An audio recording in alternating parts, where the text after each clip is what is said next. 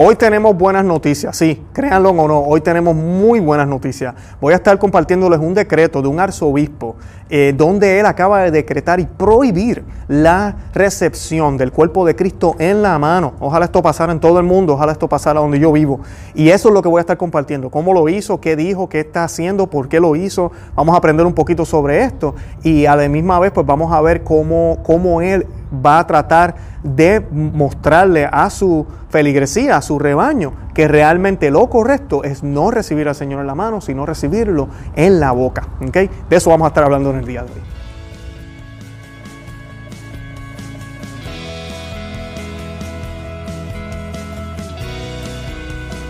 Bienvenidos a Conoce, Ama, Vive tu Fe. Este es el programa donde compartimos el Evangelio y profundizamos en las bellezas y riquezas de nuestra fe católica. Les habla su amigo y hermano Luis Román y quisiera recordarles que no podemos amar lo que no conocemos y que solo vivimos lo que amamos. Quisiera que comenzáramos con una oración y la vamos a hacer en el nombre del Padre, del Hijo y del Espíritu Santo. Amén. Acepta, querida Madre y Reina mía, toda mi persona y cuanto con la gracia de tu querido Hijo he podido hacer de bueno yo mismo no soy capaz de conservarlo, dada mis debilidades e inconstancia y la forma en que me combaten continuamente mis enemigos espirituales. Veo todos los días caer por tierra los cedros del Líbano y convertirse en aves nocturnas las águilas que volaban en torno al sol. Mil justos caen a mi izquierda, diez mil a mi derecha. Mas yo confío en ti, mi poderosa y más que poderosa Madre. Temme que no caiga, conserva mis bienes, que no me saquen, protege en mí la vida divina. Defienda a quien a ti se ha consagrado. Yo te conozco bien y en ti confío. Eres la virgen, la virgen fiel a Dios y a los hombres que no dejas perder nada de cuanto a ti se te confía. Eres la Virgen poderosa. Nadie podrá hacerte daño ni perjudicar tampoco a los que tú amas. Amén. En el nombre del Padre, del Hijo y del Espíritu Santo. Amén. Bueno, y esta noticia me, me llena de mucha alegría. Es el arzobispo de Uganda, Uganda, un arzobispo africano que acaba de prohibir la comunión en la mano en su, en su, en su lugar, ¿verdad? En su diócesis. Y pues el arzobispo africano ha decretado esto en todas las diócesis, que solo se puede recibir la comunión de lengua en la lengua, disculpen, para prevenir y detener los abusos eucarísticos. O sea, es una persona consciente de lo que está sucediendo. Y dice lo siguiente, el artículo que les estoy compartiendo es de Lightside News, creo que también salió en Church Militant y en otras noticias, en otros lugares de noticias católicas. Y dice lo siguiente, de ahora en adelante está prohibido distribuir o recibir la Sagrada Comunión en las manos, declaró el arzobispo Cipriano, y disculpen si pronuncio mal el nombre, Kitsito Langwan de Kampala en Uganda, África Oriental, eh, que lo emitió, esto lo emitió el sábado 1 de febrero. La Iglesia Madre nos ordena celebrar la Santísima Eucaristía en el más alto honor. Eso está en el canon 898. Debido a muchos casos reportados de deshonra en la, de la Eucaristía que se han asociado con la recesión de la Eucaristía en las manos, es apropiado volver al método más reverente de recibir la Eucaristía en la lengua, agregó. Los católicos creen en una misa católica. Pan y el vino se transforman en el cuerpo físico, la sangre, el alma y la divinidad de Jesucristo, conservando solo la apariencia de pan y el vino. En el 2018, el cardenal Robert Sara, perfecto de la Congregación para el Culto Divino, pidió a los católicos que regresen a la práctica tradicional de recibir la Sagrada Comunión de rodillas y en la lengua.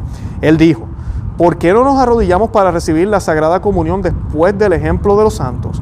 ¿Es realmente tan humillarse, tan humillante inclinarse y permanecer arrodillado ante el Señor Jesucristo?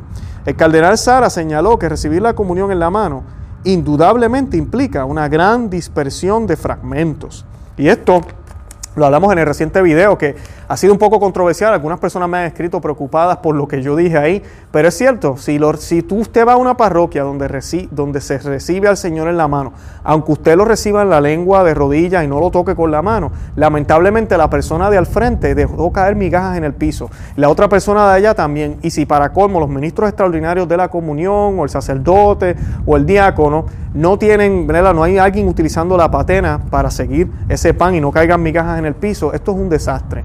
Y eso es lo que yo comparto ahí. Algunas personas me escribieron eh, un poco eh, concertadas, ¿verdad? Preocupadas porque pues yo no tengo una iglesia tradicional cerca o no tengo una comunidad que lo haga bien cerca. ¿Qué puedo hacer? Que tú me estás diciendo que no puedo ir a esa iglesia. Yo jamás he dicho eso. Usted puede seguir yendo ahí. Yo estoy hablando de las personas y esto es en la mayoría de las partes del mundo. Si usted busca, siempre hay un lugar tradicional. Eh, yo les voy a compartir el enlace que yo utilicé para encontrar los lugares que yo encontré aquí en la Florida.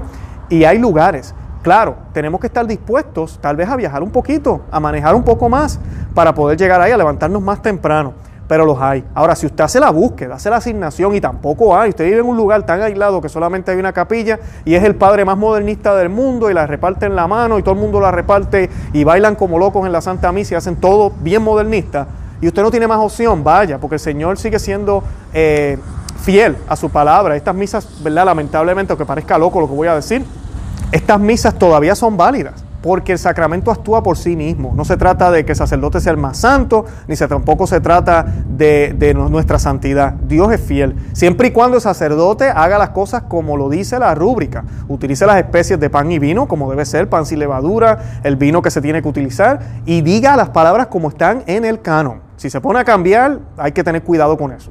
Y pues siempre y cuando haga eso es válido. Pero aquí, como yo mencioné en el video también, no se trata de validez. Se trata de qué puedo yo hacer para ser reverente al Señor y proteger al Señor y realmente mostrarle que lo amo y lo quiero. ¿Cuántas veces cuando yo estaba enamorado de, mi esposa y, yo me quedaba hasta tarde visitándola, yo hacía sacrificio, no dormía casi para poder estar viéndola, para poder llamarla? Entonces ahora para el Señor no podemos hacer nada de eso. Lo más fácil que se nos haga, siempre buscamos la comodidad. Mira, eso es pereza y eso es pecado mortal. O sea que eso es lo que yo estoy tratando de decirles en ese otro video. Y es lo que exactamente también él está mencionando aquí, de que esos pedazos se, se fragmentan, caen en el piso. Yo digo migajas de pan, me corrigieron también, sí es verdad, ya no es pan, pero la especie de pan no cambia, lo que cambia es la esencia. La esencia ahora es Cristo. Él es Cristo, pero se ve como pan y lo que cae en el piso entonces no son migajas. ¿Saben qué es? Que es Cristo. Y en cada pedazo está Cristo completo y lo estamos pisando. Eso es lo que está sucediendo en estas iglesias. Entonces tenemos que tener cuidado y por eso yo los reto a que traten de no ir a esas parroquias si es posible. Y hable con los sacerdotes a ver si de verdad, aunque sea una sola misa, por lo menos entonces, que se distribuya siempre de rodilla y en la boca, pero que sea distribuida por él como debe ser, ¿verdad? Son cambios que pueden hacerse poco a poco. Yo menciono también en el video alternativa hay sacerdotes que yo conozco que hacen misa no busoldo, no hacen misa tradicional. Pero para evitar esto, ellos eh, eh, utilizan el vino también. Y entonces dan la comunión con el vino ya. Claro, esto lo tiene que hacer solo el sacerdote. Son, a veces son comunidades pequeñas, pero son maneras de hacerlo. Y pues podemos evitar este tipo de cosas. El decreto del arzobispo Luanda continúa afirmando las enseñanzas de la Iglesia Católica sobre las normas para la recesión de la Eucaristía, explicando que aquellos que viven en una convivencia matrimonial ilícita y aquellos que persisten en cualquier pecado grave y manifiesto, como por ejemplo eh, proabortos, candidatos políticos que, promueven el aborto, eh, no pueden recibir la Eucaristía. El decreto, y, digo cardenal eh, político, ¿verdad? Aquí sí dice aquí político, pero ¿a qué me refiero? El, sacerdote, y nosotros hicimos un programa sobre esto, si no me equivoco, creo que yo saqué un artículo en el blog, donde hablamos de esto, de que el sacerdote no sabe lo que la gente tiene en el corazón. O sea que él, no puede negarle la comunión a la gente simplemente por una sospecha. Ahora, cuando la persona hace un pecado público, donde todo el mundo sabe lo que él piensa, lo que él cree, lo que él defiende, o lo hizo delante de la gente, y el sacerdote lo sabe, él puede decirle a esa persona, hasta que tú no te arrepientas, hasta que tú no cambies tu manera de vivir, yo no te voy a dar la comunión. Y eso está muy bien. Ese es el trabajo del sacerdote, y no es por mala gente, al contrario, es por el bien de esa alma, para que entonces no reciba el cuerpo de Cristo indigno, porque dice la Sagrada Escritura que será su propia condena lo que va a recibir, y segundo, para que no viva engañado, para que cambie su forma de vivir. Esa es la idea. Y pues eso es lo que básicamente le está diciendo aquí. El decreto dice, siguiendo las claras normas del canon 915, debe reafirmarse que quienes viven en una convivencia matrimonial ilícita y quienes persisten en cualquier pecado grave y manifiesto no pueden ser admitidos en la Sagrada Comunión. Además, para evitar el escándalo, la Eucaristía no debe celebrarse en los hogares de personas en, tal situación. Eso es importantísimo. El decreto que el arzobispo Luanda dijo que fue emitido fue emitido para frenar los abusos que habían comenzado a surgir en la celebración de la misa. También insistió en varios otros temas de disciplina litúrgica. El arzobispo dictaminó que los laicos que no habían sido designados por la autoridad eclesiástica competente tenían prohibido de administrar la Sagrada Comunión. Eh, la sesión 3 del decreto establece que la celebración de la Eucaristía se llevará a cabo en un lugar sagrado, es decir, en una iglesia, en lugar de hogares o residencias, a menos que sea una necesidad grave o requiera lo contrario. La sesión 5 insiste que el clero debe vestirse correctamente para celebrar la liturgia católica o permanecer con los laicos en la sección principal de la iglesia. Y también dice, al celebrar y administrar la Eucaristía, los sacerdotes y los diáconos deben usar las vestimentas sagradas prescritas por la rúbrica en el canon 929. Según el decreto, los sacerdotes que no usen la vestimenta prescrita no deben concelebrar ni ayudar en la distribución de la Sagrada Comunión. Tampoco, tampoco debería sentarse en el santuario, sino sentarse entre los fieles de la congregación. Y los cinco puntos, ¿verdad? Para leérselos rapidito, dicen lo siguiente. Número uno, de ahora en adelante está prohibido distribuir o recibir la Sagrada Comunión en la mano. La Iglesia Madre nos ordena celebrar la Santísima Eucaristía en el más alto honor, Cano 898, debido a muchos casos reportados de deshonra de la Eucaristía que se han asociado con la recesión de la Eucaristía en la mano. Es tentador volver al método más reverente de recibir la Eucaristía en la lengua. Ese es el primer punto eh, y esto es un mandato de él a su feligresía. Segundo, según la ley de la Iglesia, el ministro ordinario de la Sagrada Comunión es un obispo. Eh, a la luz de esta norma está prohibido que un miembro de los fieles que no haya sido designado como ministro de comunión extraordinario por la autoridad eclesiástica competente distribuya la sagrada comunión. Ese, pues ustedes saben nuestra opinión. La iglesia lo está permitiendo, yo hablo de eso también en el video. Él está tratando de regularlo un poco. Eh, porque sí, esto es un abuso. Todo el mundo ahora lo distribuye. Yo he ido a misas que hay más de 20 ministros extraordinarios de la Eucaristía. Y lo que le dan es un curso de un día o, una cosita así y se acabó. Y esto, es un problema grave. Yo espero que la iglesia en algún futuro concilio eh, maneje esta situación porque no debe ser así. No debería ser todo el mundo repartiendo la Sagrada Comunión. Eh, la celebración de la Eucaristía se llevará a cabo en un lugar sagrado, a menos que una grave necesidad requiera lo contrario, eso lo leímos ahorita. Siguiendo las claras normas del Canon 915, debe reafirmarse que quienes viven en una convivencia matrimonial lícita y quienes persisten en cualquier otro pecado grave no pueden ser admitidos en la Sagrada Comunión. Y, y esto es importante porque muchas personas piensan, ah, pero ustedes son más mala gente, el Señor tuvo misericordia. Claro, y la iglesia sigue teniendo misericordia, ellos están invitados a venir y a escuchar la palabra de Dios, pero hasta que ellos no cambien sus maneras de ser y, se pongan en comunión con la iglesia, ellos no pueden recibir los sacramentos, así de sencillo.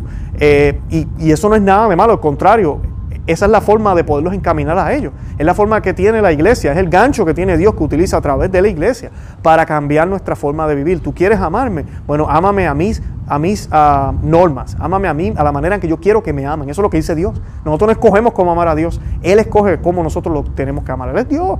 Él es Dios, Él es el que manda en esta relación. Y al celebrarla y administrar la Eucaristía, este es el último punto, los sacerdotes y los diáconos deben usar todas las vestimentas prescritas. o sea que me parece excelente esta iniciativa, esto son buenas noticias, ojalá sirva de ejemplo para muchos obispos y arzobispos de otras diócesis en el mundo entero, para que realmente se preocupen de su rebaño y pongan atención a lo que está pasando. Muchas personas dicen, ay, pero van a perder feligreses, vas a ver cómo eso se va a poner feo allá. Al contrario, cuando esto sucede, eso significa que lo que nosotros vivimos es serio no es broma y no queremos jugar con esto. Así que tengamos siempre eso en cuenta. Y las personas que están afuera se dan cuenta de cuán serio es y les es atractivo. Porque eso es lo que sucede hoy en día con todo lo que es mundano. se ve tan serio todo y hay que requiere tanta práctica y tantas cosas que le es atractivo a otras personas, inclusive a los mismos católicos que se, que se van de la iglesia, porque a veces parece un chiste todo esto. Así que tenemos que, que orar por eso, para que le dé fortaleza a nuestro Señor, a nuestros líderes, y para que nos dé también a nosotros la humildad de la obediencia, de obedecer eso, esas normas que la iglesia siempre tuvo tendrá y que no se han ido. Lo que pasa es que todo este disparate que está sucediendo en muchas iglesias son excepciones que se han hecho. Y lo extraordinario se ha convertido en lo ordinario, en la norma. Y ahora la gente no se puede imaginar una iglesia como era en el pasado. Bueno, los invito a que visiten nuestro blog, no sea que se suscriban al canal, que le den me gusta al video, que lo compartan. Y nada, que nos sigan. Bueno, y Santa María, ora pro nobis. Los amo en el amor de Cristo, ¿verdad que sí? Bye.